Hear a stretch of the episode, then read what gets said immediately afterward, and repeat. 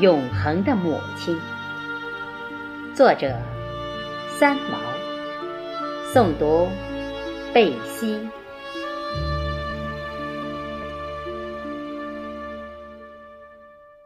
童年时代，很少看见母亲在大家庭里有过什么表情。她的脸色一向安详，在那安详的背后，总使人感受到那一份巨大的茫然和恍惚。即使母亲不说，也知道，他是不快乐的。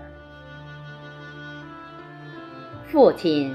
一向是个自律很严的人，在他年轻的时候，我们小孩一直很尊敬他，甚而怕他，这和他的不苟言笑有着极大的关系。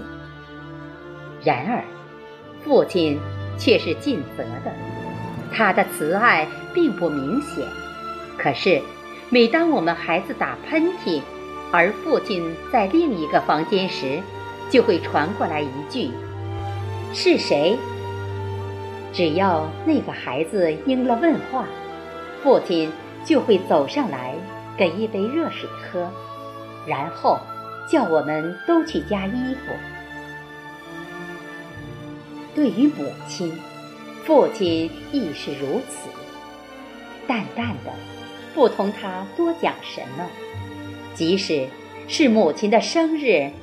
也没见他有过比较热烈的表示，而我明白，父亲和母亲是要好的，我们四个孩子也是受疼爱的。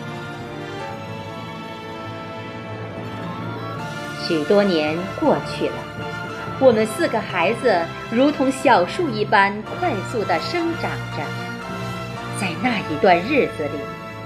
母亲讲话的声音越来越高昂，好似生命中的光和热。在那个时代的她，才渐渐有了信心和去处。等我上了大学的时候，对于母亲的存在以及价值，才知道再做一次评估。记得放学回家来。看见总是在厨房里的母亲，突然脱口问他：“母妈，你念过尼采没有？”母亲说：“没有。”又问：“那叔本华呢？康德呢？沙特和卡缪呢？还有黑格尔、笛卡尔、齐克果，这些哲人，你难道都不晓得？”母亲还是说不晓得。我呆看着他转身而去的身影，一时里挫折感很深，觉得母亲居然是这么一个没有学问的女人。我有些发怒，向他喊：“那你去读呀！”这句喊叫。被母亲哗一下丢向油锅内的炒菜声挡掉了。我回到房间去放书，却听见母亲在叫：“吃饭了，今天都是你喜欢的菜。”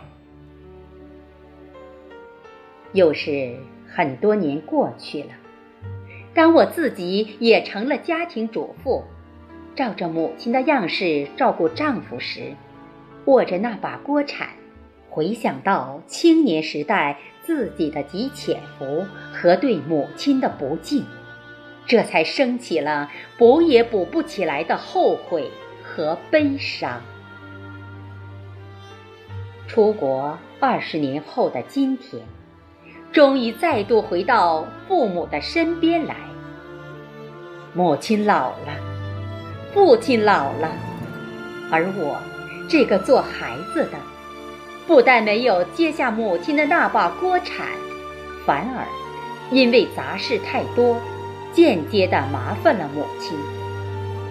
虽然这么说，还是明白，我的归来对父母来说仍是极大的喜悦。也许，今生带给他们最多眼泪而又最大快乐的孩子，就是我了。母亲的一生看来平凡，但是她是伟大的。在这四十多年与父亲别离的日子里，从来没有看过一次他发脾气的样子。她是一个永远不生气的母亲。这不因为他懦弱，相反的，这是他的坚强。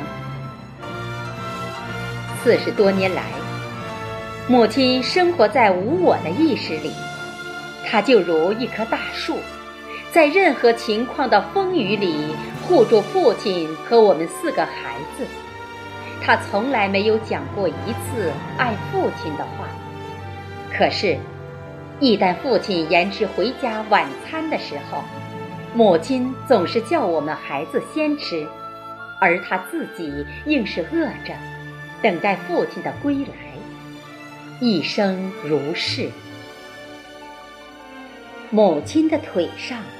好似绑着一条无形的链子，那一条链子的长度，只够他在厨房和家中走来走去。大门虽然没有上锁，他心里的爱，却是他甘心情愿的把自己锁了一辈子。